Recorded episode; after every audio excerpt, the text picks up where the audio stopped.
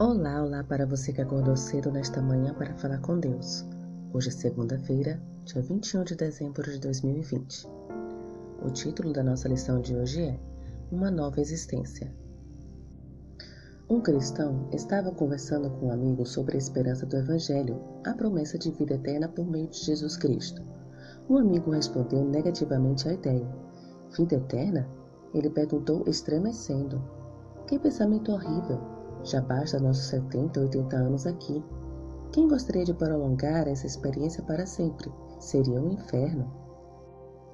O argumento dessa pessoa parece razoável, mas ela não entendeu que a promessa da vida eterna não é uma mera continuação dessa vida aqui.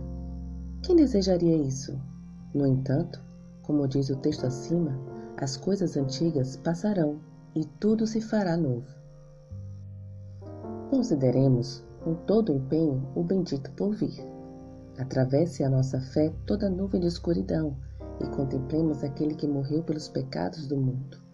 Ele abriu os portais do paraíso para todos quantos o recebem e nele creem. Que as aflições que nos angustiam de maneira tão cruel se transformem em lições instrutivas, ensinando-nos a prosseguir para o alvo pelo prêmio da soberana vocação em Cristo. Sejamos animados pelo pensamento de que o Senhor logo virá. Alegra-nos o coração essa esperança.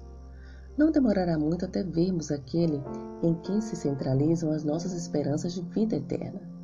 E em Sua presença, todas as provações e sofrimentos desta vida serão como nada.